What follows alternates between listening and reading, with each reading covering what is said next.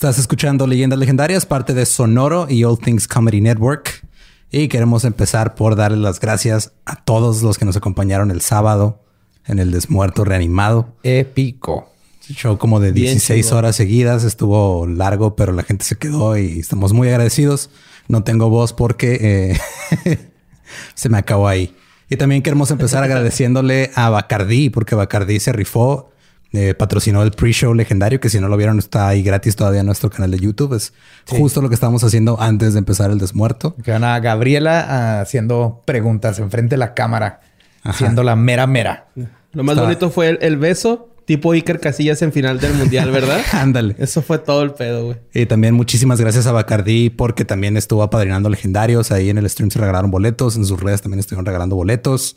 Y todavía tienen tiempo de ir a buscar la botella de Bacardí Superior Halloween que brilla en la oscuridad. Oh, yes. Ahí está todavía. Todavía la pueden encontrar tanto en línea como en cualquier tienda donde compren su Bacardí regularmente. Así que muchísimas gracias por eso. Y este... Y no sé qué más. Yo todavía no me recupero. O sea, ahorita estamos grabando esto el lunes. Yo no ando crudo, nada más ando cansado. Porque dormí como 13 horas el, sábado, la noche. Casi todo un día, mediodía, ¿no? Sí, todos andamos recuperándonos, pero pues como siempre les traemos el episodio nuevo que espero lo disfruten porque aún estamos en tiempo de muertos, así que tenía que hablar de más muertos. Claro. Eh, los dejamos con el episodio 88 de Leyendas Legendarias.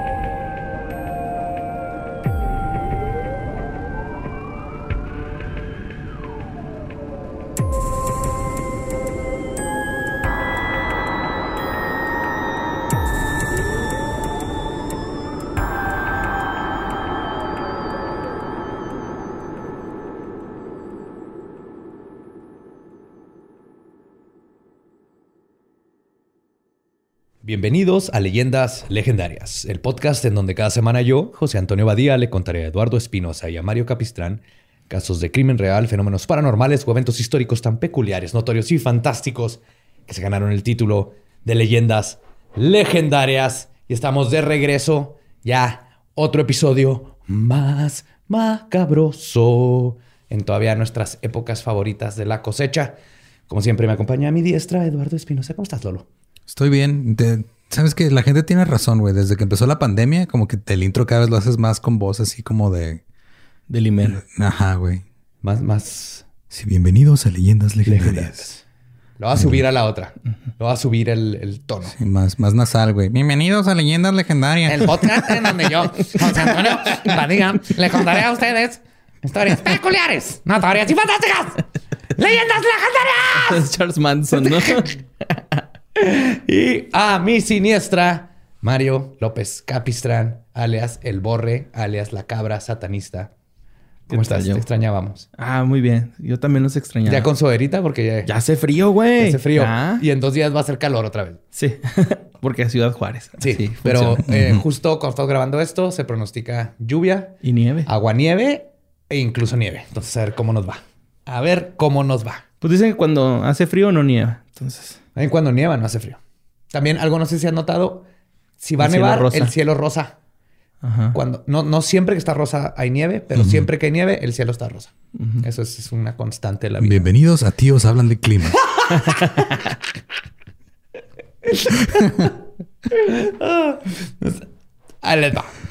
El ser humano tiene una obsesión con la muerte.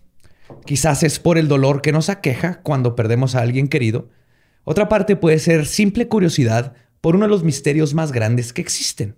¿Qué pasa después de que morimos? Y esta curiosidad nos ha llevado a buscar consuelo y respuestas de cualquier manera que se pueda. Pero existe una herramienta por excelencia que ha fascinado al ser humano y lo ha encaminado en esta búsqueda. Hoy les voy a contar la historia de la Ouija. Mm. No.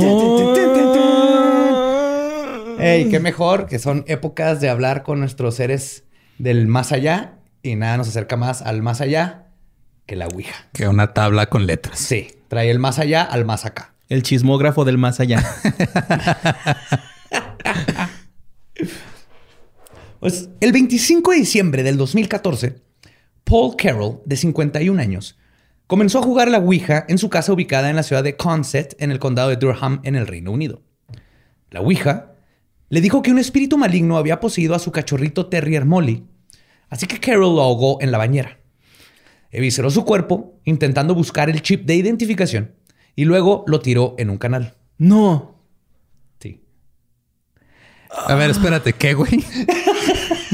La Ouija le dijo que su perro estaba poseído y este güey espíritu. lo ahogó, Eh, ajá. lo evisceró, le quitó el chip y lo tiró. Baja. Lo ¿Por tiró qué no canal. fue y lo abandonó en un, un parque así como todos Porque los hubiera demás? seguido eh, eh, siendo un Poseído, cachorrito ajá. poseído. Pues sí, pero ya no es eso, problema eso suyo. es el doble de adorable.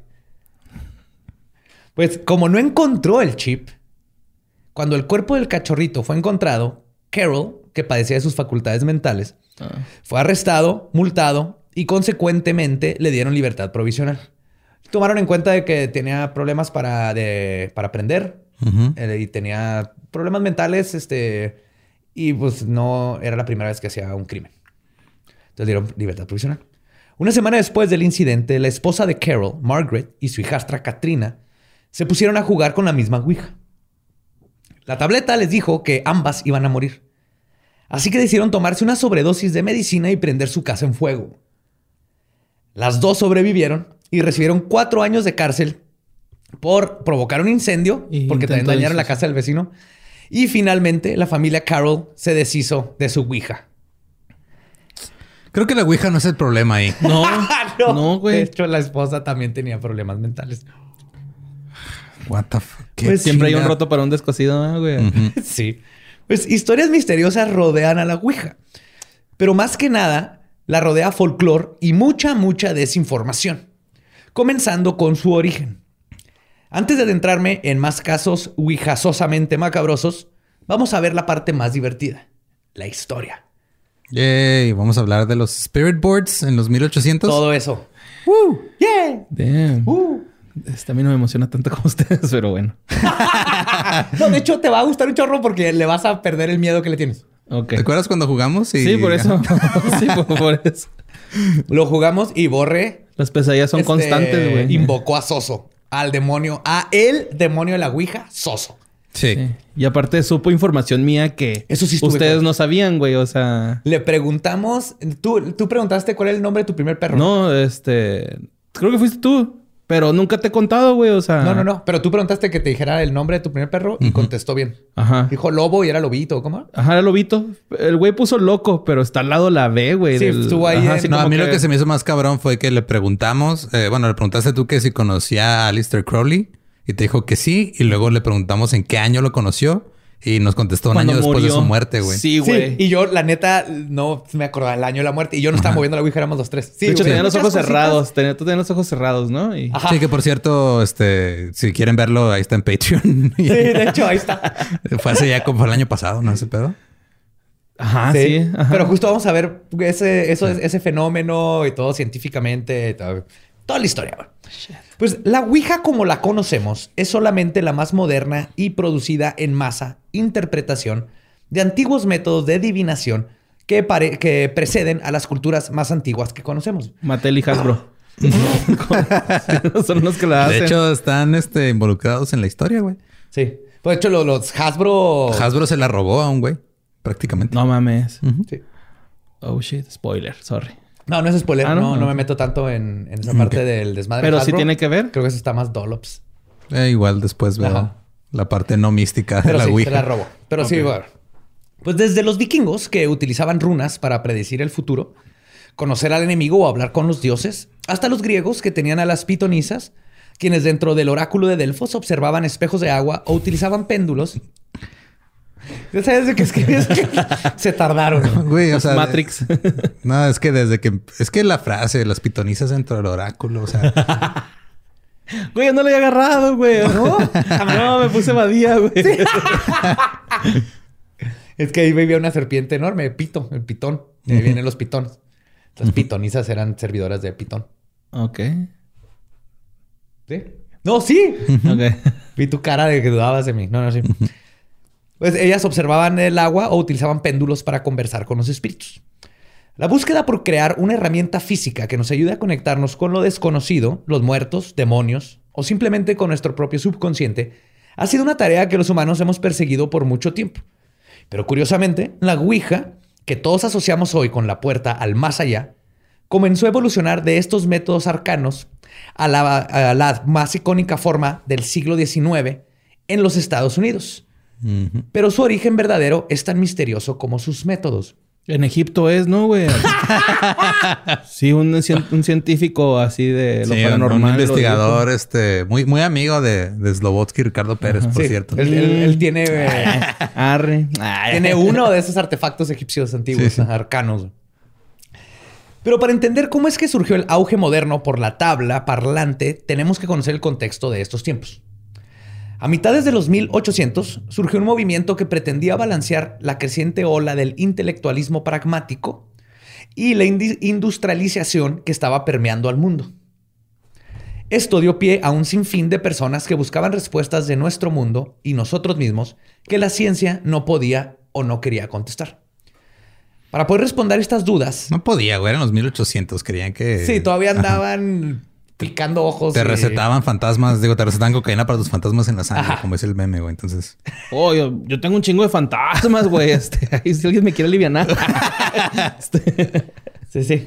le frotas y salen los fantasmas. Ok. Frotan. es como te deshaces de, los, de las posesiones.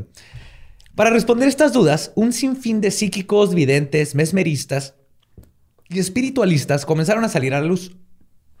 Quizás el par más icónico fueron las hermanas Fox, quienes a principios de 1848 convencieron a miles de personas que eran capaces de comunicarse con espíritus a través de golpeteos en las paredes y mesas. Sí, o sea, hacían preguntas y, luego un golpe eso sí, dos, no. tres o no.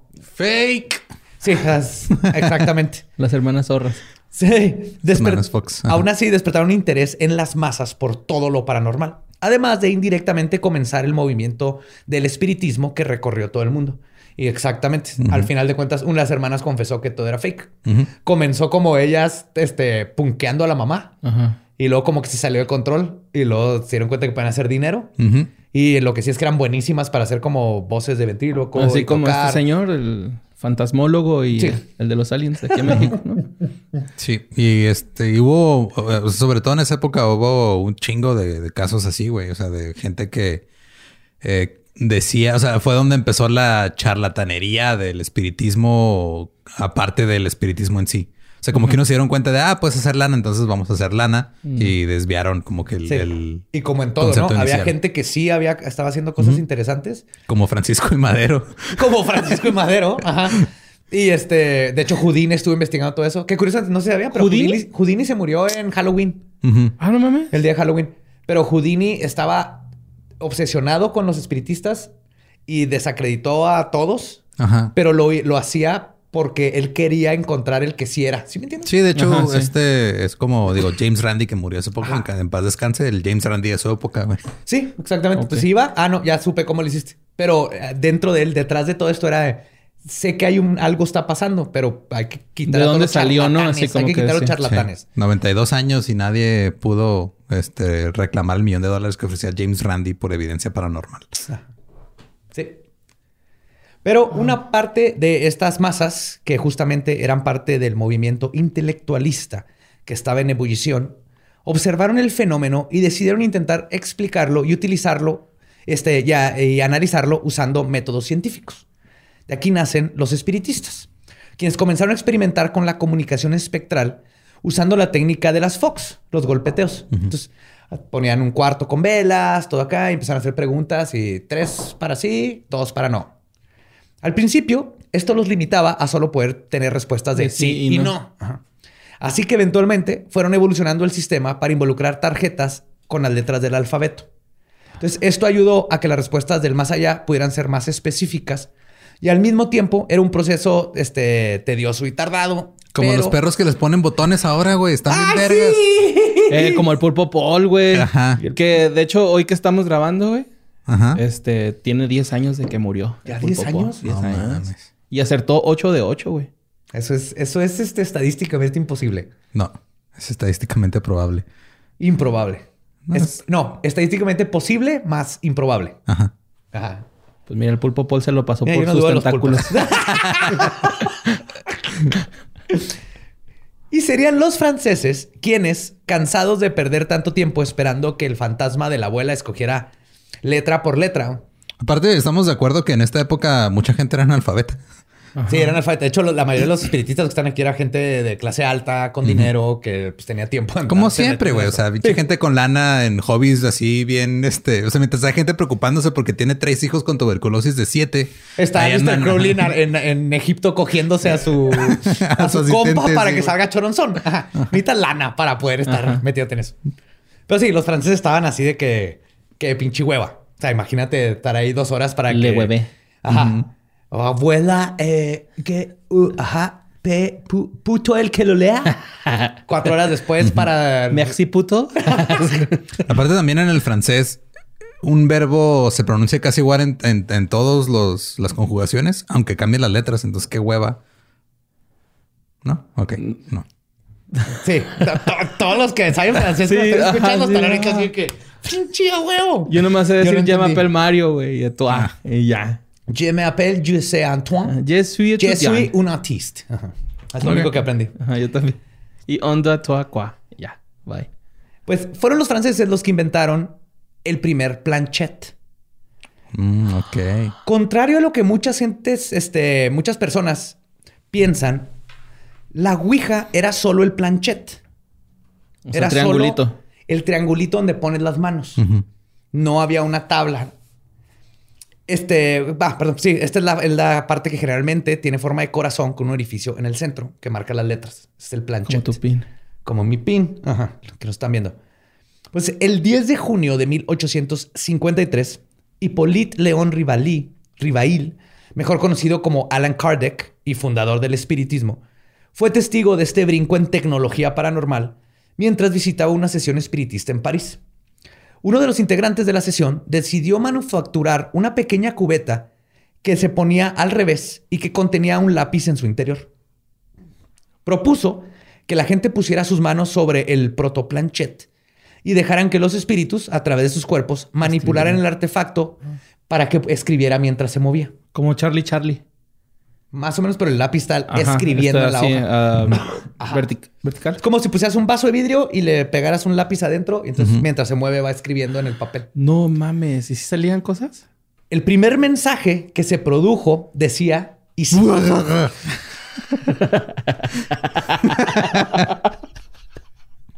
Me espantaste, güey.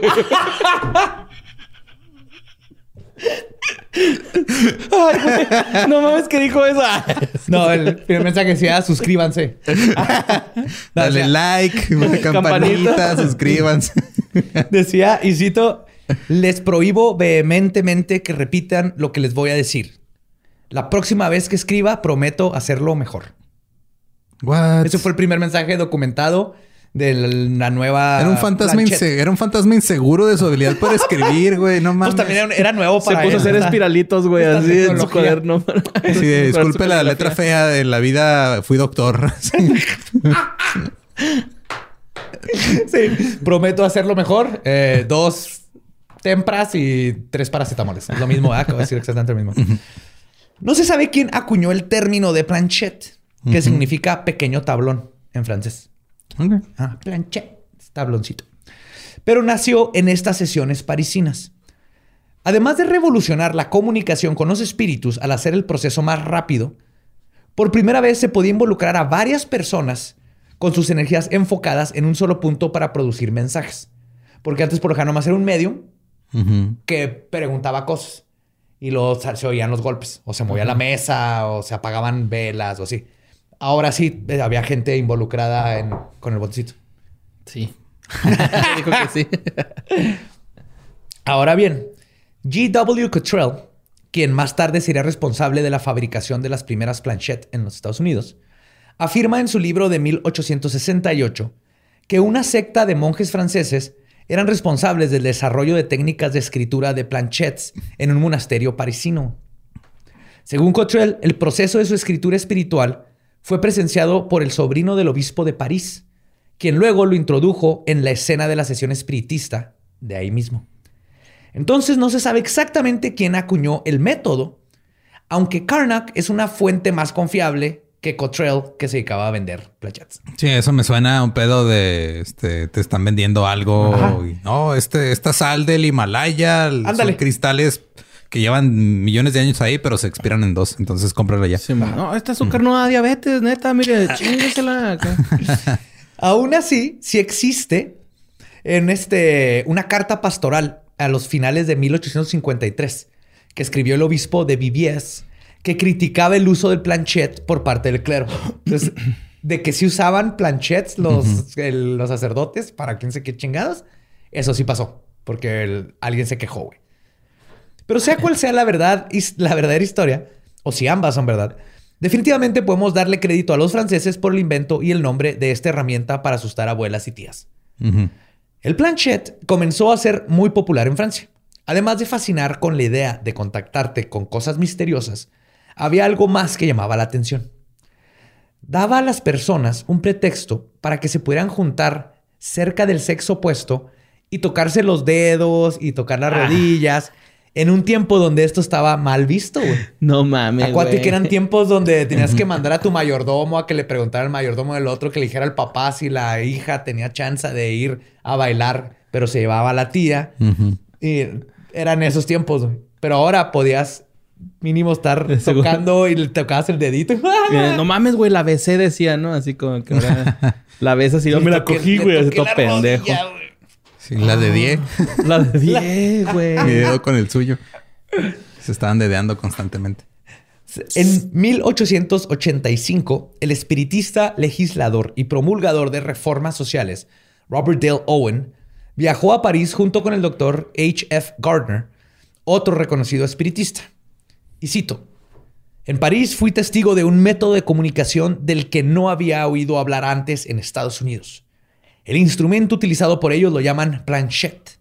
El método de comunicación es por escrito. Pedí a los fabricantes del instrumento mencionado anteriormente que, que compraran uno para llevármelo a casa. Y él informó al señor Owen, que estaba conmigo, que había fabricado y vendido varios cientos en París solamente. Ok, entonces la gente andaba La gente estaba comprando, un chingo. Garner. Por Facebook mandándose mensajes. Sí, van a las escuelas, ¿no? Así como con los trompos y los yoyos, güey. Comprar tu planchet. No me acuerdo de eso, mi Hola niños, ahora les vamos a enseñar cómo comunicarse con Satanás. Traemos aquí al Georgie. El Georgie, enséñales. ¿Qué onda, chavos? No mames, Jordi la arma un chingo. Así ¿Qué onda, chavos? Mira, agarra su planchet. Pum, pum, pum. ¡Eh, Satanás! Quiere decir que, órale. ¡Qué chingón! ¡Cool! El Jordi acá. ¡Súper radical! Haciendo trucos, güey. Así bailando el planchete en la mano, güey. Miren, está diciendo sí. Ay, no, que pinche nada. Está diciendo que huele. ¿Qué huele con tu planchete?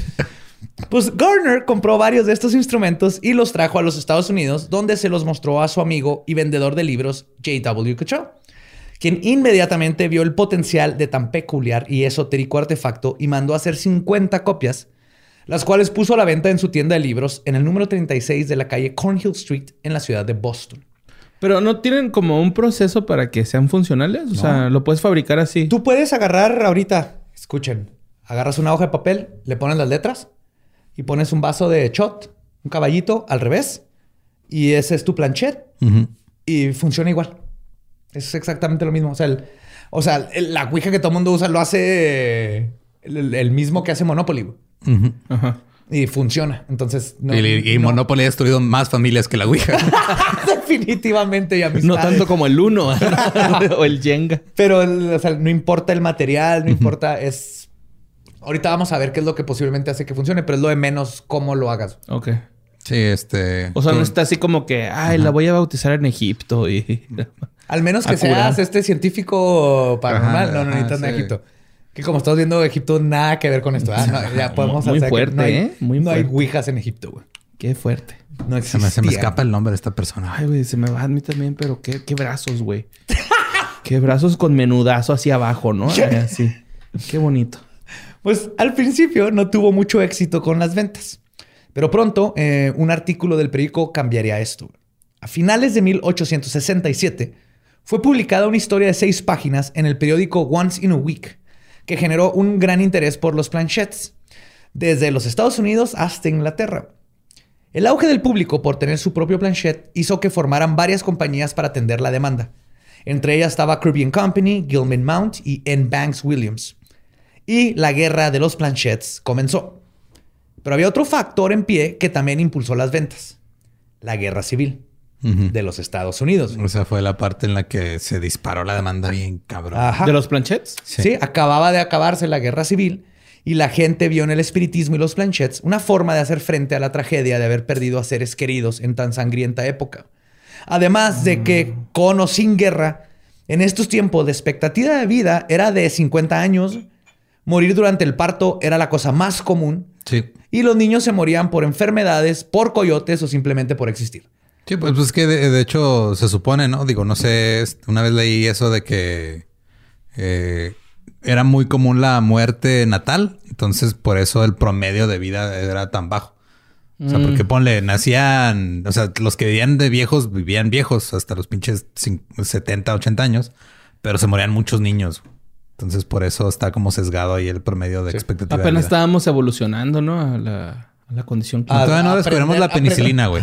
Ah, lo que pasa es que antes era más... Este es otro tema, pero era mucho más natural los, los, este, los partos. Y luego empezamos a hacer partos acostados por este rey francés que quería ver nacer hijo. El punto es que fue moda lo de acostados. añádele eso que ahora los partos están pasando en ciudades donde no hay higiene y hay un chingo de bacterias y todo será más común infecciones y problemas. Nos fuimos de algo que era totalmente fácil y natural a complicarlo con mil cosas, desde la postura hasta el nomás el ambiente en el que vivíamos. Y la falta de conocimientos como lavarte las manos. Sí. Entonces era bien común. Y de hecho, este auge en la guerra civil pasó del nuevo en la Segunda Guerra Mundial. En la Segunda Guerra Mundial también tuvo otro, otro este, pico enorme de ventas. Sí, es por esta, esta forma de buscar un cierre, ¿no? De que pierdes un ser querido en la guerra, en circunstancias bien culeras. Pierdes, a, bien, pierdes a tu papá, tu hermano, tu esposo, este, lo que es. Y, allá, ni ah, siquiera ves su cuerpo ni nada. es más, hay veces que ni siquiera te entrabas, llevas seis meses y no sé si está vivo, si está muerto. Pasan dos años, no regresó. Sí, están lucrando con tu sentimiento, ellos, ellos, no lucraban con esto, güey. Nomás la gente al ver esto y fue y lo buscó. Pues por eso te creaban, te creaban una incertidumbre de qué pedo, ¿no? O sea. No, pero ellos ya lo vendían. Nomás se vendía ah, la gente lo requirió cuando pasaban este tipo de eventos. Cuando pasaban estos eventos, la gente iba a compraba más. Ya, ya, ya, ya. Pero ellos nunca, nunca lo, vendieron como, ah, contáctate con tus seres Así como cuando yo me meto en Twitter, eh, que es por algo bien este, cabrón. No. Sí, hubo un par de compañías que sí, lo hacían. Era de. ¿Perdiste, una, ¿Perdiste un ser querido en la guerra? Habla con él. Sí, bueno, sí, sí hubo unas que... ¡Háblele! ¡Háblele! Con tu Ouija mi alegría. Puta, güey. Los niños no van entender eso de las tarjetas de teléfono. ¿eh? Ouija Apache. Ahora más rápida que las demás. Contacta al tío Robert en Europa. Contacta, tac, tac, tac, tac, tac, tac, tac. Dura, dura, dura. Pero, pero el espiritismo estaba ah, ganando. Los 30 duelen. el espiritismo estaba ganando territorio en las mentes de las personas y para 1870 se apuntaba a convertirse en la nueva religión más grande en los Estados Unidos. ¿Por ¿Los planchets? No, el, espiritismo. Ah, ok, ok, ok. El espiritismo es una religión que se basa en creer, eh, lo, lo voy a súper resumir, lo hablaré ya pero en un súper resumen es que se puede contactar con las conciencias o algo de los muertos y por lo tanto, si, nuestra conciencia se puede separar de aquí y es más que nuestro cuerpo, entonces... Hay otro pedo. no nomás hay otro pedo, sino que ya estando allá afuera, ellos van a saber mucho más de lo que podemos saber en nuestro cuerpo. Entonces el contactarnos nos puede dar sabiduría, ideas y cosas que no podríamos tener en este mundo. Eso es un resumen muy, muy escueto, pero. Es como ácidos, pero en vez de ácidos fantasmas. Sí, no conocían la mota, así es lo que estaba pensando. sí, no conocían la mota, güey. Y eh, incluso personas como uno de los padres fundadores, Benjamin Franklin, y el primer presidente de los Estados Unidos, George Washington, eran nacidos espiritistas y visitaban las sesiones para contactar a los espíritus y hablar de esta filosofía. Incluso aquí en México, Francisco y Madero era un seguidor del espiritismo y siguió en muchas de sus decisiones para formar la patria de México. No mames, está basada sobre lo. Sí. Oye, Lolo, ¿y tú cómo se hace eso, güey? Porque se junta conmigo. Sí, de... Mames. Sí, sí. No, hablaré de Francisco y Madero y todo eso, pero México está ¿Has visto esta cara, güey? O sea, es, esto por el poco contacto humano que tengo.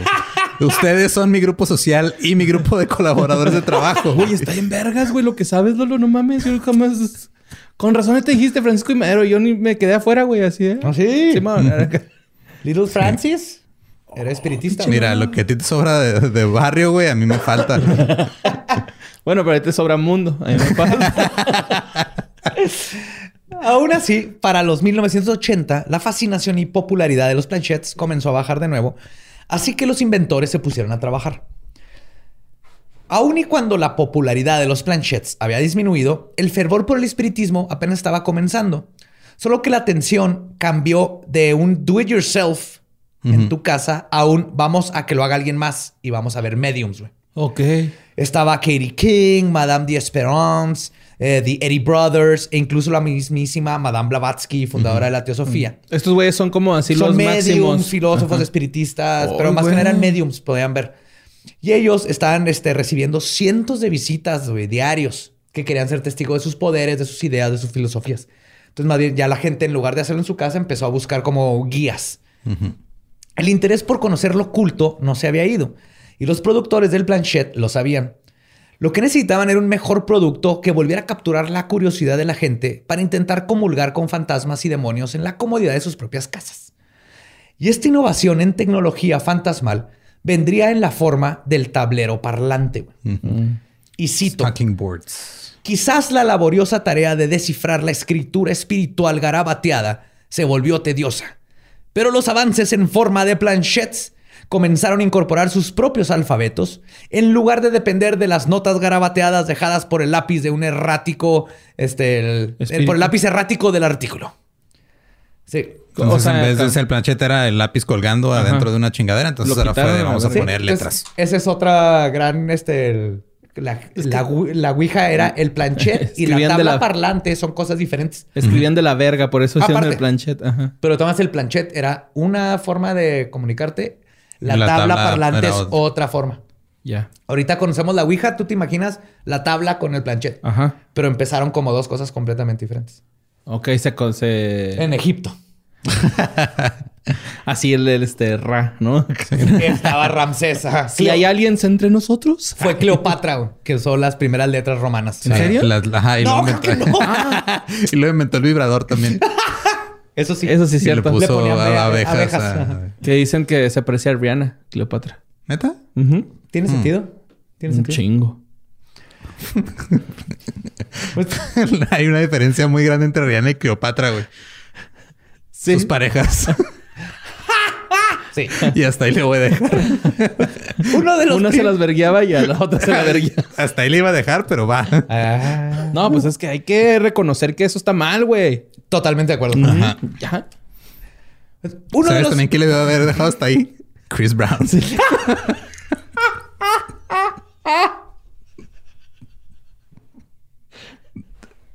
Hay gente que escucha ese pendejo, ¿eh? Sí, Sí, y la- lo defienden, güey. Lo defienden. Es lo peor del caso, güey. fuck. Es que Rihanna se lo buscó así. Claro que no, mames, pinche madre. ok. Verga Chris Brown. Fantasmas. No, bueno, fantasma. Uno de los primeros ejemplos de la tabla parlante fue la producida por Houghton Tuttle, llamado un psicógrafo, que era una tabla con el abecedario escrito en círculo, con un disco de madera que tenía una aguja al centro. Mm. Este disco giraba apuntando las letras. Ajá, era una tabla y tenía, imagínate, una conchita de tortuga de madera arriba con una agujita. Sí. Y esa apuntaba a dónde. Sí, giraba y la Sí, aguja así como el de letras. los sonidos de animales, güey, pero con Ándale, letras. como el sonido de Mm, animales, pero con chido. letras. Gracias, Lalo. Ah, este disco giraba apuntando a las letras, pero el mecanismo no era fácil de reproducir y por lo tanto fue difícil su producción en masa. Para 1886, perdón, 86, eh, todo esto cambió. No se sabe exactamente quién fue el primero en elaborar el esquema que ahora conocemos, pero se sabe que un artículo del Associated Press que hablaba de los nuevos tableros parlantes fue leído por Charles Kennard, que se dedicaba a vender fertilizantes, y su amigo E.C. Reich, que hacía gabinetes. Y ambos decidieron comenzar un proyecto nuevo en el pueblo de Chestertown, en el estado de Maryland. Sí, yo, vendo, yo vendo cosas de madera y yo pura mierda. ¿Cómo lo juntamos? Para hacer algo que todo mundo va a comprar. ¡Vámonos! Simona, güey. Güey, no. ¿Qué más quieres que un güey que puede vender mierda, güey? Para tu vendedor, güey. Come on. Un carpintero. Sí. Lo único que requieres. Reich, que tenía experiencia trabajando con madera, cuenta que se le ocurrió el nuevo diseño mientras estaba en la mesa de su cocina observando una tabla para picar y un salsero de vidrio. Mm, ok. Ajá, ahí fue donde le dio el... Oh, my God. Y ahora tú tienes una tabla de picar de Ouija. de güey. Ouija. El círculo se cierra. güey. Se cerró. En 1890, Kennard se mudó a vivir a la ciudad de Baltimore, en Maryland, lugar donde Edgar Allan Poe vivió y afianzó su carrera. Eso se me hizo chido. Y se llevó la idea de los tableros parlantes con él. Y el mundo del espiritismo nunca volvió a ser el mismo. Según el historiador de Ouijas, Robert Murch, qué pinche trabajo tan verga. Es historiador de Ouija. Es historiador de Ouijas y no es el único. Kennard se asoció con cuatro inversionistas, incluyendo a Elijah Bond, un abogado local, y el coronel Washington Bowie, Washington Bowie. All right. para abrir la Kennard Novelty Company. Irónicamente, ninguno de los socios eran espiritistas, pero sí eran hombres de negocio. Es que por- claro, es el maldito capitalismo, güey. Sí, sí, no necesito creer en esa madre. Yo nomás Sí. tengo Sí, que... güey, los- sé que la Sí. gente lo está comprando. Los hombres de negocios, si baja un ángel, güey, lo venden a la verga, güey, ¿no? te, te lo vendo por 100 varos, güey. Aunque Un sean sneaker. ateos. Sí, ajá. ¿Cuánto, ¿Cuánto quieres pagar por ver el ángel? Yo te llevo, güey. Te llevo. Y por lo mismo, sabían que necesitaban un buen branding. Tenían un tablero parlante, pero en esos tiempos cualquiera podía hacer uno y vender uno, güey. Pues era una pinche tabla con letras. Así que decidieron que era hora de nombrarlo para diferenciarlo de su competencia. Y es así como nació el icónico nombre de la Ouija, que ahora se usa para designar cualquier tablero parlante. Sí, es como decirle Kleenex a todos los pañuelos desechables. Exacto, es como decirle Kleenex. Ajá, Kleenex, a todos este, los- Post-its. Resistol para referirse a, referirse a un adhesivo. O podcast para referirte a cualquier persona hablando en un, un micrófono. Aunque El que nomás fue ellos, güey. del 2020 no vas a estar hablando. De, la- de todos los contenidos de la pandemia. Del podcast de la costeña ah. no vas, a, no vas a estar hablando. Ay, güey. Hay un podcast de la costa. No. Fue un segmento en televisión que le dijeron el podcast. güey. Es que Ah, ya podcast se está volviendo en así como Kleenex, Ouija, Q-Tip, Ajá. Tampax. Ok. Pero bueno, contrario a la creencia popular, la palabra Ouija. ¿Tú sabes qué significa Ouija? ¿De dónde viene Ouija? No me acuerdo. güey. Borre. Pues suena como Wicca. Entonces no sé. No. si te- No. No, nada que ver. No, era... ah, no, o sea, no me acuerdo bien de dónde salió, pero... Lo que generalmente se dice es que viene del francés oui Ajá. y del alemán Pues ya. Ajá. Pero... Sí, sí. Ajá. Oui en francés es sí, ya es sí en alemán. Sí, sí. Y eso es lo que también creí por no, pero años. es que eso, eso es- no es. En realidad, lo que sucedió es que fue la cuñada de Elijah Bond, Helen Peters, quien era una medium ella misma, la que le dio el ahora famoso nombre. La forma al que llegó a este es casi poético, güey. O sea, tú te acabas de enterar del no- de qué significa el nombre de la Ouija a partir de que escribiste No, no libro? ahorita, pero como a mi, hace, no sé, cinco años. Ah, ok, ok, O sea, ok. Va, va. Desde que conoció la Ouija, yo Eh, tenía la idea de que era, ajá, Ouija. Va, va, ya, sí, ya. es Ouija, no cuija. Ajá. No lleva C ni K. Es. Owi. J. No, no, no lo digo por ti, Borre. Lo digo por hay gente que le dice la cuija. Sí, no. Ah, no, no. Es Ahí tengo Ouija. gente que le dice Katsum a la Katsup, güey, ¿no? Entonces, Sí, Es la o- misma gente que le dice cuija a la Ouija. Sí. O podcast. Al O el Podcast. podcast. podcast. El perro Bermúdez, ¿no, güey? Oye, te mandó un saludo. Manda Sí. un saludo. güey. Me Les digo que como llegó al nombre de la Ouija es poético para mí. Se lo preguntó a la misma tabla. Le preguntó cómo quería llamarse.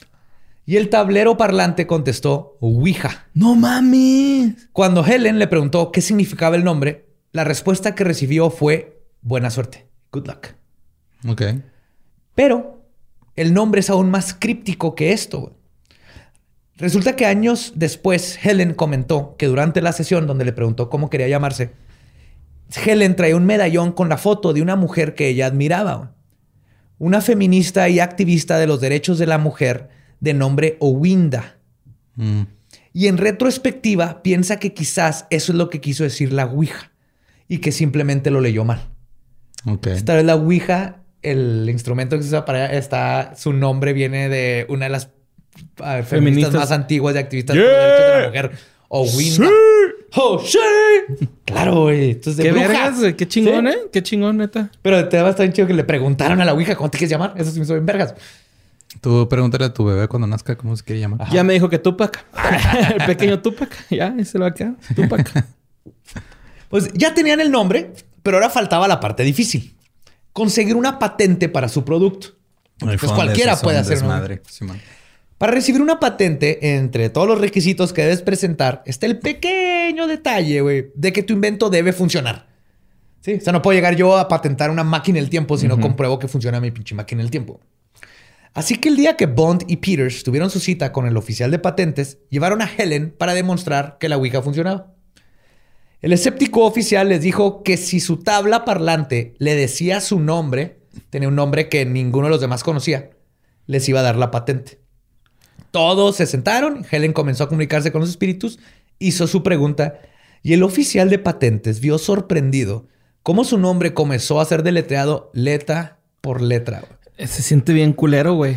Sí, Neta, güey. Sí, güey. A mí cuando, cuando la güey. Sí, güey. Cuando dijo el, el nombre de mi primer perro, güey. Neta, güey. Me se me llenaron los ojos de lágrimas, güey. Y te volteé a ver, güey. ¿Sí? Y te dije, ya, güey. Ya estuvo. Pero ahorita te va a quitar Ya, ese estigma verga, que tienes. te va a quitar ese ya. estigma que tienen todos con la Ouija. güey. Pues cumpliendo, vi- vio su nombre deletreado y cumplió con su palabra. Y el 10 de febrero de 1891, la patente para el tablero parlante conocido como la Ouija fue otorgado. Esto está cabrón. Que le hayan dado una patente, que es muy cabrón conseguir una patente para algo, a una madre que contacta espíritus. Sí, y creo que hay un chingo de cosas ahorita que están patentadas. O, perdón, que no les están do- dando patentes que se lo merecen. Y estos güeyes con una pinche tabla y un triángulo con un hoyo ¿Ah? consiguieron la patente. Sí, señor. Sí. La Ouija fue un éxito y para 1892 la Kennard Novelty Company pasó de ser una pequeña fábrica en Baltimore a dos, otras dos en Nueva York, dos en Chicago y una en Londres. Pero la fama y gloria y la gloria no duró mucho. Y como la historia de la mano del chango, que me pides tus deseos. Sí, las cosas comenzaron a agriarse. Solo un año después, en 1893, Kennard y Bond dejaron la empresa después de tener pleitos por dinero y presiones internas, básicamente. Fue la Ouija. Esto dejó a William Flood, quien comenzó trabajando produciendo las Ouijas, o sea, era empleado de piso, y eventualmente se convirtió en accionista. Y cuando empezó este desmadre, terminó siendo el gerente de la compañía. Para 1898 consiguió ser el accionista mayoritario. Y en 1919, cuando las ventas de la Ouija estaban abajo, el coronel Bowie lo vendió, este, le vendió lo que restaba de la compañía a Flood por un dólar. No mames. Sí, Guay. pues porque estaba de la verga ya todo, güey. Le dio una fluta y se quedó. Luego vino la Segunda Guerra Mundial, Y bueno, la vez. primera y la segunda y otra vez. Pero aquí, justo en este tiempo, en 1898, estos güeyes, Bowie y el otro, dijeron: ¿Sabes qué? Yo no quiero nada que ver con esta tabla. No con la tabla, era negocio, eran nombres de Ajá, negocio. güey. sí, nomás fue de: Te va, un dólar, güey, vámonos. Así como Jeffrey Epstein. Hombre de negocio. No, no es cierto, güey. Mamando, es un chiste, güey. Qué culero que Sí, la sí. pedofilia es un negocio. Sí, no, neta. sorry, güey. Sorry. Eso habla peor Mamé, de la- mamé, mamé, perdón, perdón. Eso habla peor de la sociedad que Jeffrey Epstein. Sí, güey. Sí, güey. Sí, o sea, tiene que haber un mercado, una demanda, güey. Ese es el problema, güey. Sorry. Ese es el Tú no problema. te disculpes, que se disculpen todos los güeyes que fueron a su pinche isla. Ajá. Sí. Pero el reinado de Flood sobre el mundo de la comunicación espiritista se acabó en 1927, cuando falleció misteriosamente al caer del techo de una nueva fábrica que estaba construyendo. güey. Una fábrica que la Ouija le dijo que edificara. güey. Mm. O sea, cayó una ouija de... No, no, no. No. Este, estaban haciendo una fábrica y la, o sea, la Ouija le dijo, haz una fábrica. Ajá. Y cuando hicieron la fábrica, este güey se mató en la fábrica. Se cayó el techo y se murió. Oh, shit. Sí, está. Eso pasó. Guay. Yeah. Mm. Pero No mames. Está weird. Digo, Sí, si hubiera sido una compañía de dildos, no, no tendría nada de misterioso, pero era una compañía de Ouija. No fue un El dildo. dildo que le me dijo que- Si el dildo te dice que hagas algo, al de caso. El, vibro, el dildo me vibró, ¿no? Que tenía que abrirlo. Me vibró en código Morse. Ese fue ese. Sáquenme de aquí el dildo, güey. No, no, ca- cámbiame, cámbiame de hoyo. Ok, ya, got it. Atrás, atrás. Para estos años, el planchette, el psicógrafo y otros instrumentos para contactar a los muertos habían ya casi desaparecido. Y la Ouija se convirtió en la herramienta favorita para palpar el más allá. No solo de los espiritistas y medios. palpar el más allá. Sí, que le estuvieras diciendo el Papa Nicolau, güey, no mames. Yo acuñé ese término, estoy en vamos a palpar el más allá. Borre, tú y yo, mañana, casa embrujada, palpemos el más allá. Juntos. Como amigos, güey. Va, va, pero si no hay nadie ahí adentro de esa casa. Pues puede, hay que palpar fantasmas, o sea, palparle. Me imaginé el, meme del señor ese que como que me manda un mensaje y luego deja así el teléfono y luego está así esperando. Así de que mandas mensaje así, ¿quieres palpar el más allá conmigo? ¿Eh? Acuate de esa canción. Vamos a palpar, palpar el más allá. Tú y esa canción te la acabas de inventar, José Antonio. Palpar el más allá. Es una canción de los Venga Boys en español. No. No, no. Ah, güey, deja de. Andas demasiado ingenuo hoy, güey. De más. Yo soy ingenuo, güey. No, pero hoy, hoy amaneciste más, güey. Pero si era la de boom, boom, boom, boom. I wanna take your move. Pero este palpar. Tú y yo palparemos. No te preocupes, sí. Let's go palpar. No, pues. este, pero les digo que ya no solo era una herramienta favorita de espiritistas y medium, sino que de gente común y corriente que buscaba un bonito pasatiempo familiar. y aquí es lo que te quería decir. ¿Qué vamos a hacer después de cenar? Vamos a invocar espíritus. ¡Sí! Ajá. Y de hecho, este es el punto número uno y lo que te quiero decir. Güey. no, güey. no. Sorry, sorry, sorry, güey. En estos tiempos no existía un estigma demoníaco atribuido a la Ouija, ni de maldad Nada, güey. No era puro espiritismo. No habían reglas que siempre tienes que seguir o cosas que nunca debes hacer, güey. Sí, nada de, ah, es que tienes que despedirte. si no, se te va a meter una... esto. Reenterrarla, ¿no? si no, el más allá te va a palpar a ti. Cuando palpas el más allá, el más allá te palpa a ti. Tosa, por favor. Sí, güey, era nomás, era una forma bien interesante de, experimentar este, qué más hay. Frecuencias, vibraciones, espíritus, muertos, pero era nomás así, güey. Por eso era un pasatiempo, era. Por eso lo vendían con este, los que hacían Monopoly, los que todo, porque era nomás de, uh, vamos a probar esto. El espiritismo era el buscar qué hay el más allá, sin, sin meterse en cosas de demonios. Sin darle una denominación este, religiosa, tal cual. nada más es, hay algo, hay espíritus, hay cosas, vamos a ver si nos dicen algo, pero no era de, ay, vamos a hablar con el Sí, no era exclusivamente al, de, al, ajá, al, diablo, no, porque aparte el espiritismo era su propia religión, ajá su propia filosofía. El punto es que no tenía esto. Pero entonces, ¿por qué hay seres, güey, que, por ejemplo, Soso? Nadie sabe qué es Soso, nomás saben que dice Soso. O sea, es así como que un error en, la Ouija. No, no es un error. ¿Quién, no existe un demonio que se llame Soso?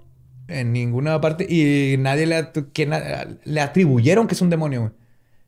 Ya, ok. O sea, no, no, en sí, no es un, demonio. fenómeno lo de Soso. No sabemos pero nadie lo hace muchos años. Porque sabes, estuvo raro, ¿no, güey? Acá. Sí, lo de Soso es bien curioso. Pero ahí te va, güey. De hecho, la percepción moderna de la Ouija, la percepción moderna de la Ouija como un artefacto del demonio que puede hacer que diablos se te metan por el culo, güey, sucedió exactamente en 1973, güey. Es que también, ¿por qué se te tiene que meter el diablo por el culo? Puede ser una fosa nasal, puede ser un oído, puede ser un ojo, güey. El ojo del cíclope. Pues se siente más rico por el culo. Mm. Ok. Pero sucedió eh. exactamente en 1973, con el estreno de la película del Exorcista. Ah, ya. Fue la película del Exorcista en el 73 la que le puso el estigma de que tenía que ver con el diablo. Ok. Porque así es como Reagan se le mete, se, se posesiona. La posesión pasa por la Ouija. Captain Howdy. Captain Howdy. Después de esta película, güey, los católicos esparcieron los mitos de una película de Hollywood a su canon religioso y a otros creyentes. Y finalmente en los ochentas, con el pánico satánico, terminó cementando la idea de que los tableros parlantes son peligrosos, malos y según ellos católicos. Güey porque al parecer atraen puros demonios católicos. Pero de ahí es, antes del exorcista, la gente, una ouija era una forma de experimentar el más allá.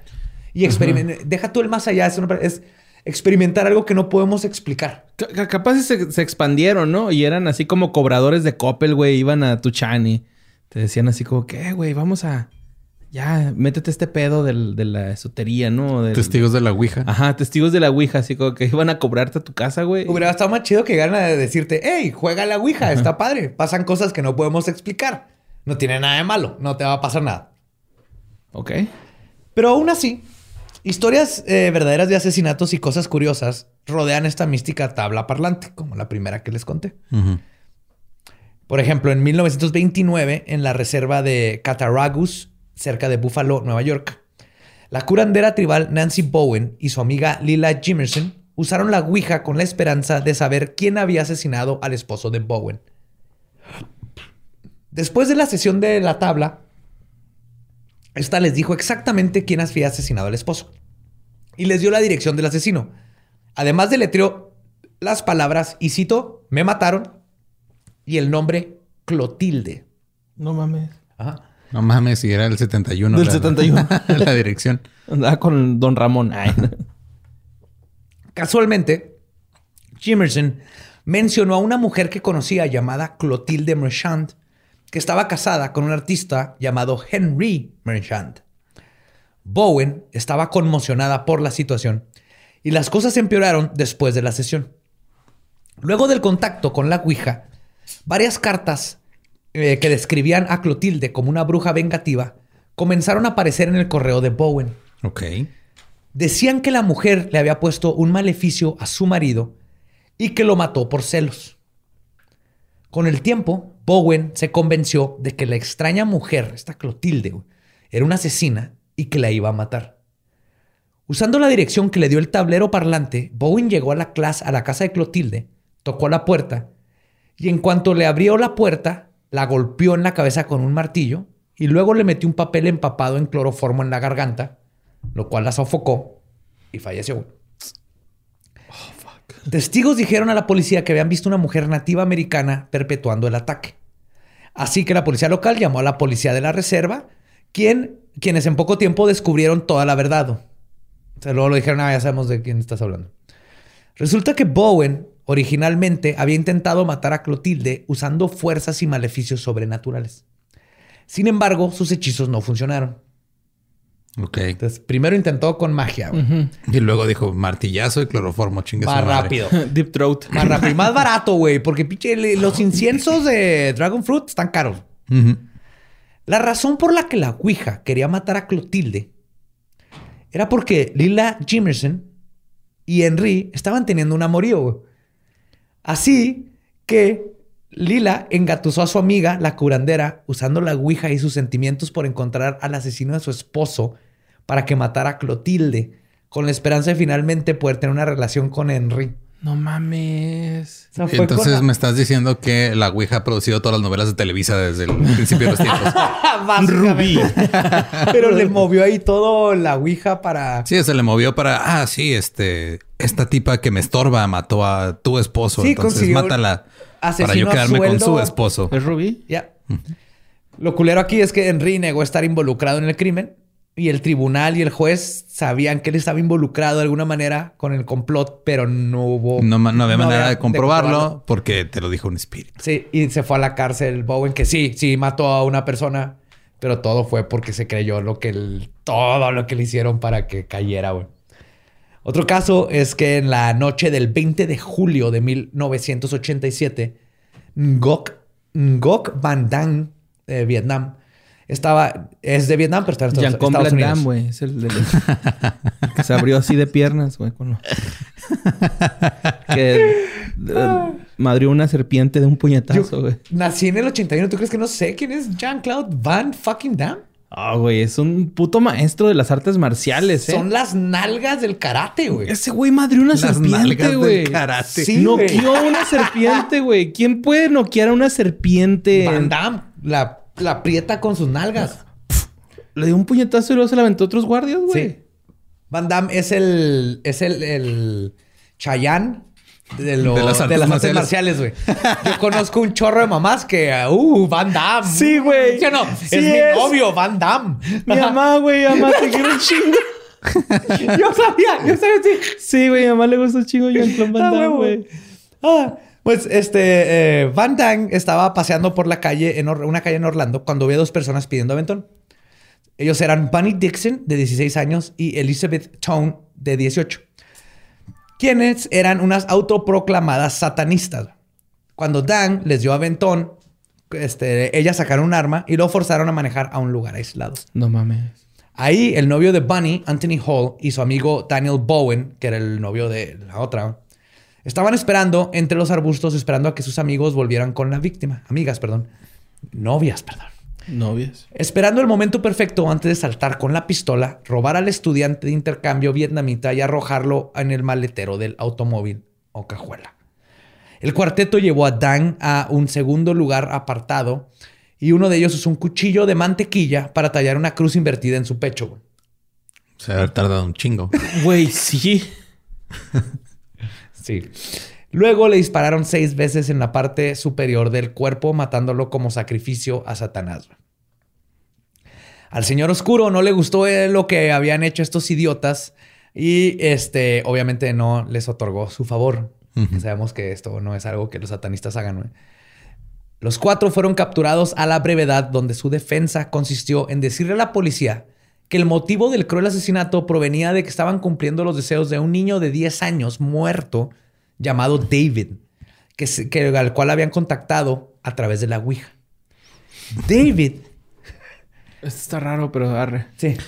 Para empezar, está raro hacerle caso a un niño de 10 años. no me importa si está muerto o no. No le hagan caso a un niño de 10 años. Si está pidiendo una nieve, ok.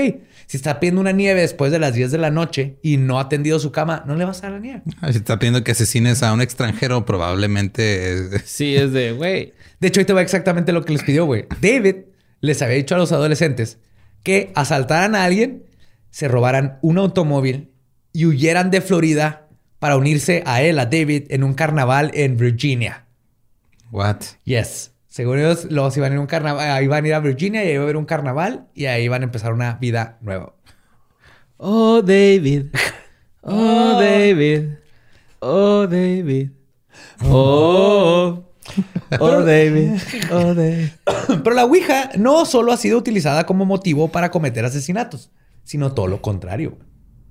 En pues, no cometer asesinatos. No, como que descubrirlos. Algo así. pues que es lo contrario de algo, no es. No hacer asesinatos, es cierto. Estoy pendejo. Nuestro sistema legal es más complicado que, tu visión blanco y negro, Eduardo. Y mis, y mis este, analogías perfectamente bien escritas. En 1994, el agente comercial Steven Young estaba en juicio por el asesinato de Harry y Nicola Fuller en Inglaterra. Los mató después de meterse a robar su casa. Ok. El jurado regresó de deliberar con un veredicto de culpable, con el que la familia de las víctimas quedaron contentos, ya que todo apuntaba a que Young era el único culpable. Pero al poco tiempo las autoridades se enteraron que el jurado había llegado a esa conclusión preguntándole a la Ouija. What? Hicieron lo que te dije, hicieron un papel con un vasito y le preguntaron a la Ouija y les dijo todo lo que ha pasado. ¿Es culpable o no? Así, ¿no? El juicio, cuando se enteraron de esto, fue declarado nulo. Pues y Young tuvo que ser reenjuiciado.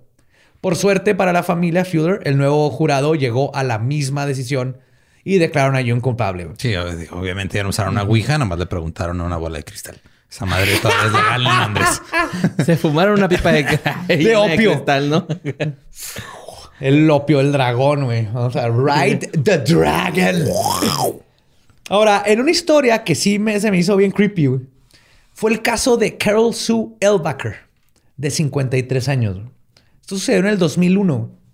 Las nietas de Elbacker, de 10 y 15 años, estaban jugando a la Ouija. Las dos vivían con su abuela, su madre, Tammy Sue Roach, y su padre, Brian Roach, en el condado de Grady, a unos 50 kilómetros de la ciudad de Oklahoma. En un punto durante la sesión espiritista, Elvaker, sin previo aviso, tomó un cuchillo de la cocina, entró al cuarto de su nuero, quien estaba durmiendo. Yerno. Ah, sí, yerno.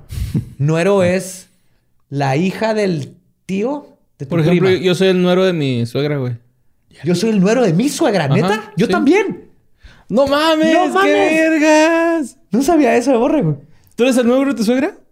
No, yo soy el yerno de mi suegra. Yo sí sé hablar español. ¿Tú eres nuero de tu suegra entonces? Yo no, ya no sé. Ya me confundió. ya me confundió Lolo también. Y toda esa porra que hicimos acá echar a perder todo. Ah, pinche Lolo. Somos yernos. Yerno. ajá. ¿Yerno o nuero? ¿Qué es un nuero? Nuera es la esposa, entonces. Es nuera o yerno, güey. No hay nueros. ¿Cómo que no hay Aunque la nueros, nuera, güey? la nuera es, es femenino. Ajá. Ajá, cierto, sí. Mira, el nuevo lenguaje incluyente es nuero. Sería Y el nuero es el perrito. o yerne. ¿Es el nuere. perro? Eh, El nuere. Es el perro de tu yerno. Si es masculino, es el yerno. Ok, ¿qué pasó entonces en la historia? Ok. El vaquero, sin previo aviso, tomó un cuchillo de la cocina, entró al cuarto de su yerno, quien estaba durmiendo. O sea, su suegra llegó con un cuchillo y se la clavó en el pecho y lo mató casi instantáneamente. Ah, ok. Su hija, la hija de El Vaquero Tammy, al ver lo que sucedió, le arrebató el cuchillo y lo escondió en la casa. Luego, mientras El Vaquero balbuceaba que su nieta de 10 años era maligna y estaba poseída, las cuatro mujeres se subieron a un auto para huir de la escena. Por razones que nadie comprende, dejaron manejar a Elbaker, quien estrelló el auto contra un poste intentando matar a todas. Por suerte, la única herida fue Elbaker, quien se rompió ambos tobillos. Y aquí te va la, la parte creepy, güey. Aún con dos fracturas, se salió del carro, caminó, abrió la puerta, sacó a su nieta de 10 años y le intentó aventar a la carretera para que la atropellara un camión. No. Cuando Tammy, su hija, no lo permitió, el vaquer salió corriendo, atravesó la autopista mientras se quitaba toda la ropa, se encueró, brincó el meridiano y se metió en el bosque donde desapareció, güey. Y de esta historia salió Cañitas, pero nomás No. la trasladaron a lo Mexa. Porque es- me estás contando el capítulo 8. No sé cuál era en el que se encoraba ese güey. Pero... es que... eh, Esto sí lo hizo y lo, lo- la agarraron. o sea, la no, a, a mí lo que, Ah, me ¿sí deja, agarraron? lo que me deja enseñanza esta historia es de que el asilo de ancianos es una opción. No le den crack a la abuelita, güey. No, No, le den crack nunca. a la abuelita. No. De hecho, en el en bosque, unas horas después la encontraron en el bosque. eh, fue acusada de asesinato en primer grado, contra culpable. Y su hija Tammy también, güey, por ser accesorio al asesinato. Sí, pues, pues le ayuda a esca- escapar. Escondió el cuchillo, le ayudó a darse la fuga y puso en peligro a sus hijas. güey. Pero bueno, ya conocemos la historia de la Ouija, pero queda una pregunta muy importante. ¿Cómo chingados funciona? ¿Por qué funciona? ¿O qué es lo que está pasando? En la patente no dice cómo funciona, solo dice que funciona. Ujú. Científicamente, Como Herbalife. Como Bioshaker. sí, Así puro. no es posible, güey. El Hate Wave, ¿no? El Paint Zoom. Ay, ay, todos los anuncios que he visto. Así por desvelado. Paint Zoom sí sirve bien, vergas. Paint Zoom. Científicamente, el proceso que hace que la Ouija se mueva se conoce como el efecto ideomotor, que son movimientos microscópicos que son imperceptibles de los músculos. O sea, el- nuestros músculos se pueden mover bien poquito que no lo sentimos. Y hasta ahorita es en los, lo que se investigó es que eso es lo que lo va moviendo. Tú no sientes Por ni eso, siquiera eh, los movimientos. por eso eh, cuando tocas el planchet, no lo tocas en sí, lo rozas, ¿no? Es casi Sí, como un roce, güey. ¿no? Ni siquiera le pones el peso. De hecho, esta fue la conclusión de William Benjamin Carpenter del Royal Institution of Great Britain, después de numerosos experimentos hechos en 1852. Y un año después, Michael Faraday, el Michael Faraday, El de la jaula de que Faraday. inventó las jaulas, ajá, concluyó Las jaulas donde guardas cosas para aislarlas. las jaulas que no dejan entrar o salir electricidad. Este güey logró encerrar electricidad, güey. Es la jaula de Faraday. Cuando la gente decía, ¿qué es eso? ¿Es un rayo? Él dijo, yo tengo una jaula que metas al rayo y no te esté chingando. Ah, cabrón. Este es Faraday. Sí. Él mismo también hizo experimentos y concluyó lo mismo. Aún así, si eso es verdad, si eso, si, si son lo del movimiento, el, el, este, el, y el efecto ideomotor, lo que la mueve, güey. Eso solo explica el cómo se mueve, más no el por qué o el cómo es que puede contestar correctamente cosas.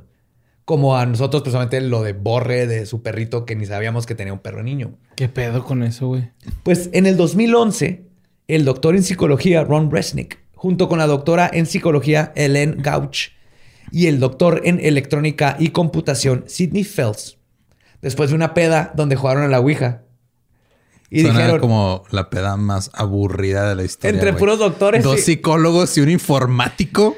jugando a la Ouija, güey. Había más gente, pero sí, eh, lo que dijeron es... Es la primera vez que le preguntaron a la Ouija cómo te sientes como al respecto siete veces.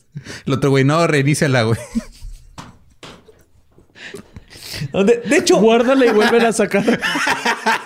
no estoy jugando el, el Sidney Phelps tiene un puto hijo dónde están las baterías, güey. Porque sí se movía, o sea, sí notaron cosas extrañas, güey. Y, Sidney Phelps, el de computación, dijo dónde van las baterías. Porque sí sintió que se estaba moviendo de una forma natural, ¿no? El punto es que fue tan interesante la interacción que dijeron, vamos a experimentar con este pedo. Hicieron una serie de experimentos para contestar la pregunta de ¿por qué se mueve, güey? ¿Cómo es que contestaba? Y en resumen, porque está en largo el experimento, pero el experimento constaba de personas usando la Ouija junto con unas manos de robot mm, para quitar a otras personas, ¿no? Serán ellos y unas manos de robot. Los participantes creían que eran controladas por otra persona en otro cuarto. Decían, eres tú y otro güey en otro cuarto que están controladas las manos de robot. Pero en realidad, las manos de robot solo amplificaban los movimientos del participante. él se movía poquito ah, y el robot se movía. Simón. Ajá. Luego le hacían preguntas de datos comprobables, pero difíciles, ¿no? Así como, ¿quién ganó el, este, los 300 metros planos en las Olimpiadas del 58? Cosas así bien random. Sí, y este, le decían, ya, vamos a contestar esto. Lo que el equipo encontró lo sorprendió, güey. Y cito, cuando se les pidió a los participantes verbalmente que adivinaran las respuestas, lo mejor que pudieran solo acertaron alrededor del 50% de las veces. Un resultado típico con solo adivinar. Pero cuando respondieron usando el tablón, creyeron que las respuestas provenían, creyendo que las, respuestas provenían de otro lugar, respondieron correctamente en más del 65% de las veces. Fue tan dramático el cambio que no podíamos creerlo. La implicación a esto, dijo Phelps, es que el subconsciente es mucho más inteligente de lo que creemos. Luego intentaron el mismo experimento sin el robot, usando dos personas. Una del par le vendaban los ojos y luego la otra persona quitaba las manos del planchet, dejando nomás a uno jugando. Lo dejaba solito. Sí, no solo observaron los mismos resultados de conocimientos, sino que constantemente la persona con los ojos vendados, y esto fue casi todos los que participaron, se quejaban de que la otra persona estaba moviendo el planchet. Mm. Implicando que ellos no tenían el control, güey. No tenían por qué. Esto no eran unos niños de secundaria tratando de asustarse, güey. Simón. Pero eso es clásico. Estás jugando y tú lo estás moviendo. Tú lo estás moviendo. Sí, todos dijimos eso, ¿no? porque ah, sientes que se mueve solo. Sí, esto pasa. Y hasta que cerraste los ojos fue cuando dijimos, ah, carajo. Y ahí fue cuando yo dije, ah, la verga. Yes. Y esto es totalmente así. Lo, tratamos de explicar la forma más científica, güey. Para ellos el resultado fue de que en el subconsciente o en el cerebelo o en... Tal vez tenemos una conexión con otras cosas, pero definitivamente llegaron a la conclusión de que la Ouija saca información que o creemos que no sabemos o no sabemos. Ok. Porque no saca de la otra chida. Ajá. Y entonces se sabe por los experimentos de la Ouija que puede hacernos acceder a conocimientos que previamente no conocemos. Y se asume que son conocimientos que provienen del subconsciente. Mm. Pero en un comentario muy acertado y que me gustó mucho, porque coincidió perfectamente con lo que yo estaba pensando, que leí en este, este es un artículo del, Smithsonian, del Museo del, Smithsonian, Una usuaria que se llama Judy dijo una muy buena observación. En ningún momento se buscó eliminar por completo el factor de espíritus o algo paranormal como la fuente de dicha observación. Y tiene toda la razón. O sea, estaban tratando de justificar cómo es que una persona puede saber cosas que no sabe. Como buenos científicos, el pensar en algo paranormal automáticamente lo quitaron de las opciones, lo cual es muy científico de su parte. Pero hubiera sido muy interesante que, por ejemplo, el participante usara la Ouija y le hiciera preguntas a la Ouija sobre las cosas, cosas aleatorias, como una tirada de dados allá en el otro cuarto. Que este robot, en lugar de estar ahí, tirara dados, que se abriera un libro al azar y que le dijera la página. Güey. Okay. Sí, eso nunca lo hicieron, porque siempre asumieron desde el principio. Sabían que algo raro estaba pasando. Pero asumían que era una proyección de la persona. Que era, un, cosa, ideas del subconsciente y nunca se les ocurrió intentar experimentar con cosas que ni de pedo podría saber la persona. Güey. Y el fenómeno de la Ouija continúa siendo un misterio. pero los resultados han sido comprobados hasta cierto grado por los experimentos hechos, en el sentido de que sí, ayuda a saber cosas que técnicamente no sabíamos. Aún así, quizás el secreto de la Ouija es que es un instrumento sencillo, pero que muestra una capacidad hasta el momento considerada sobrenatural del ser humano para sentir, saber y conocer información que está fuera de nuestro alcance. Y para mí es quizás el investigar este fenómeno la clave de comprender mejor el potencial de la mente humana.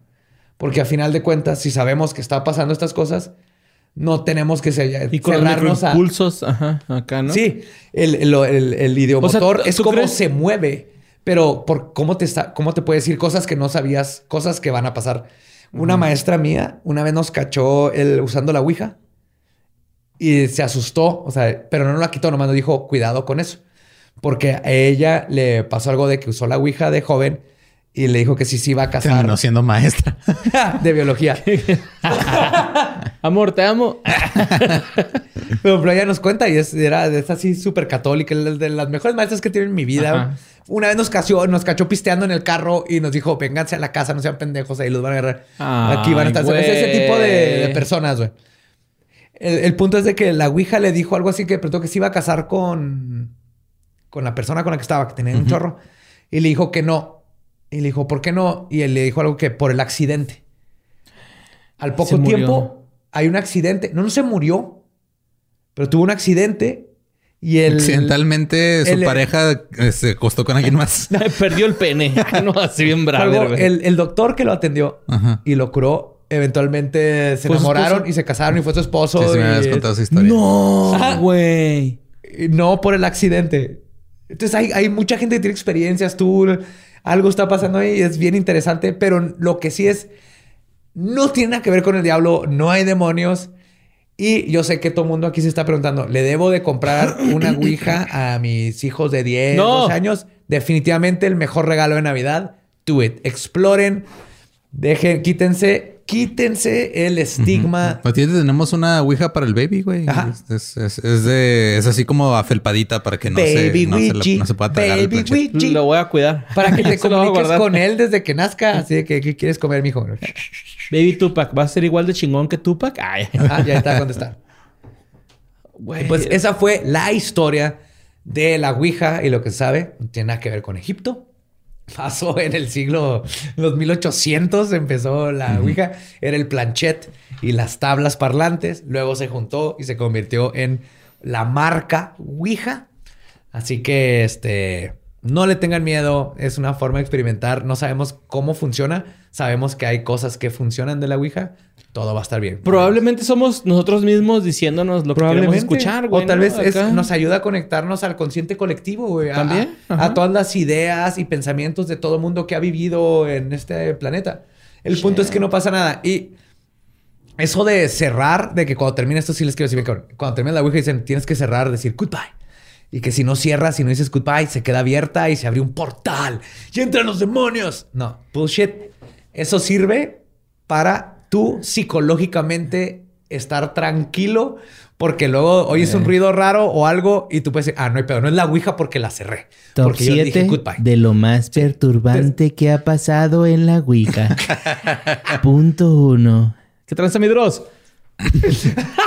Me encontré un bobby pin en el excusado. Punto número cuatro. Cucaracha voladora satanista. Al final, este, si algo nos enseñó la Ouija es que el capitalismo siempre gana, güey. Claro. y, el capitalismo siempre corrompe el, algo bien chido y bonito un experimento. Eh, ojalá pero nada, pero no tanto como el catolicismo que lo mandó totalmente a la verga haciendo lo satánico cuando tenía nada que ver con ellos, no tiene nada que ver con ustedes. Eh. Suéltenlo, nomás digan, ¿saben qué? La cagamos, no tiene nada que ver con nosotros. Eh. La Ouija es de ustedes. Esto no es, esto no es católico. no lo han hecho, güey, con, con niños. Imagínate con la Ouija, güey. No mames, jamás lo harán, güey.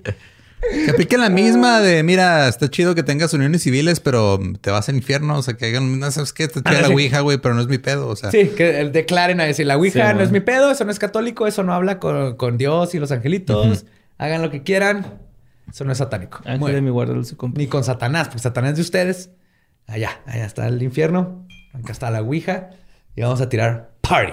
Party. Y pues con eso os dejo. Esto fue Palabra de Belzebub. Cito. Podemos irnos a pistear. A rejugar Ouija otra vez, borra te culeas. Hey, we want some pussy. No, sí, si quieren sí, güey, pero me da mucho Fuck miedo. yeah. Me da mucho miedo, pero sí lo hago, güey. Culo Esa no es la soy. actitud que han de tener todos ante la pinche vida. Esa actitud de no borre, soy. sí. Culo no me soy. tengo miedo, pero lo hago. Sí, Esa mo. es la actitud que Y todos tienen que tener. ¿no? Salgo- ¿Para qué quiero las piernas y voy a andar de culo? Pues las tengo, güey. Voy a andar, güey. que cuando entré. Simón. Sí que sí. Arre, arre. Compren esa Ouija. Este podcast ha terminado.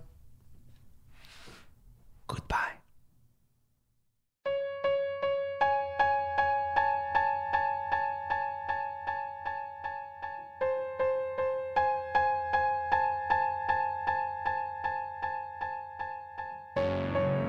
Y ese fue el episodio de la Ouija, donde espero que al final haya quedado claro dos cosas. Una, no existe tal cosa como la Ouija egipcia. Y dos, es un regalo perfecto para Navidad. es la mejor forma de que tus hijos conozcan más allá. Es totalmente segura. Ok. Eh, eh, les traigo tres opciones de noticias. Eh, una involucra ovnis y Miley Cyrus, otra involucra un par de descuartizados y un diablito, y otra involucra eh, un hombre vestido de caballero medieval que eh, mató a gente con espadas. ¿Cuál quieren primero? Oh, fuck. Yo, obviamente, me- el, el diablito, tengo que escuchar algo Yo también quiero escuchar que involucra al diablito. diablito. o sea, no el diablito, el comediante, no Mauricio Barrientos. O sea, un diablito. Ah, no, yo hablaba de el, el- El diablito de Derbez. la figura metafórica. Ok, imagínate la escena, güey. Va alguien caminando por el centro histórico con un diablito y trae una caja de plástico y unas bolsas negras. Se le caen enfrente de unos policías y los policías le empiezan a ayudar a levantarlos y acomodarlos y se dan cuenta que son dos cuerpos descuartizados. La escena se llama México. la nueva temporada de Fargo. Sí, güey, es Fargo. Es- Yo creo que es, Nar- es Narcos México. Ya ves que le acaban de renovar, güey. Es la nueva temporada, si va a empezar, yo creo. Capaz ya andaba recolectando, ¿eh? Como... Sí, recolector. Sí. Cuerpero embotador. Cadáveres. Frescos. Putrefactos. ¡Desmembrados! sí, a huevo, güey. Sí, ese fue eh, en el centro histórico. eh, mi tocayo Eduardo. Tan N. bonito el centro histórico de México, ¿verdad? Vaya. Las cosas que te encuentras ahí. ajá. Qué historias, qué historias. Qué olor. Qué olor. Ah, esta es la otra, nomás que se abrió aquí el video. Esta sí está medio culera, pero un güey de 24 años estaba disfrazado en Halloween en Quebec como algo así medieval y traía una espada y atacó a siete personas con la espada. What? Ajá. Mató a dos y hirió a cinco. What? Cuando te desesperas en el gran tefauto, ¿no, güey? Así es, güey. Algo así, pero, Pero ¿por qué nomás? Pues, pues, o sea, como que, em, como que el güey estaba, o sea, no sé si fue, o sea, todavía no se sabe si fue ataque terrorista o fue un pedo de, de trastorno mental o algo, pero Ah, Me inclino más por la otra. Por lo general, los turistas no se toman la molestia de ponerse un traje medieval, que no son baratos, lo sé porque los he, estado buscando. Obviamente. sí, no. aunque dicen que sí fue premeditado el, el- el pedo, pero, pero no saben exactamente todavía. O sea, todavía se está investigando. Ya. Que es un caso. A lo mejor lo desterraron y luego mataron a su familia y regresó para vengarse así como gladiador, güey. Habían perdido sus tierras ¿Dónde al sheriff Joaquín de Phoenix? ¿Dónde está el sheriff de Nottingham? que a recuperar la tierra de mis antiguos lords. Iba en caballo, güey. Así van en No, caballo. creo que con- no, pero, o sea, creo que también ya la gente está llevando el LARPing a, Sí, a pues, lugares ridículos. Pues Halloween, ninguna arma blanca de veras. No. Y el otro que también se me olvidó ponerle el mute a esta cosa, perdón. Eh, ok, ahora esta ahí les va otra escena. Van Miley Cyrus y un acompañante manejando. Y de repente ven un ovni que los va persiguiendo en Les San va Bernardino. gritando cuerpos desmembrados. Y este. Y dicen que se veía como una barredora de nieve volando. Pero que este, la barredora, o sea, la parte de enfrente Ajá. estaba como brillando amarilla. o sea, reflejando sus luces de Spicy atrás. shit. Ajá. Y este dice que O, era un ovni o era el wax que le compró un güey en una Habana fuera de unos tacos. Es, el, wax de Matt Bob, le dicen. Yo conozco ese, wax de esa taquería de, van. Son los mejores. Van a comprar wax en Los Ángeles, tienen que ser de van. No sé, igual y los aliens la andaban. Harto queso. La andaban revisando para ver si en realidad es Hannah Montana un personaje o es Miley Cyrus el personaje, güey. no, mencionó que el ovni tenía luces rojas y, azules, y hacía. Eh, no, eh. lo que sí dijo es de que vio al vio a los ojos a, a, la figura que le estaba manejando y que se quedó así jodida mentalmente por cinco días. ¿Y cómo sus ojos? Eh, dice. Eh, o sea, el ovni tenía una ventanota enfrente. Aparentemente. no dice cómo eran los ojos, pero. O sea, nomás dice que, que vio al ser que iba manejando esa barredora de nieve volando. Esto me suena como la vez que yo escuché fantasmas y los grabé y o fue eso o era mi hermana con sus ballenas para dormir. Ajá. Nomás que yo no andaba en wax. Mm. No sé. Pero también Demi Lovato dijo que hace poco había sido visitada por seres de otro planeta o algo así. O sea, no, es porque son celebridades de Los Ángeles. llegan los seres. o sea, popstars, de, popstars del Disney Channel, güey. Pues es el nuevo target.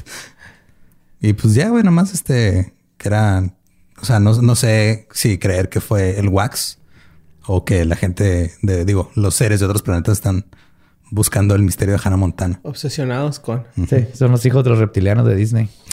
los están revisando. Y pues sí, eso fue algo de lo que estuvieron ahí mandando esta semana. Pues estuvo divertido Halloween al parecer. Sí, estuvo Menos en Quebec. Menos en Quebec, no. Este. Bueno, ni en la Ciudad de México, o sea, eran cuerpos de todas maneras. Pues sí, tampoco. o sea, está bien graciosa la escena de Mr. Bean, ayuda al narco, pero está gacho. Está culero. Así es. Eh, pues gracias por escuchar. Otra vez gracias a todos los que estuvieron en el desmuerto.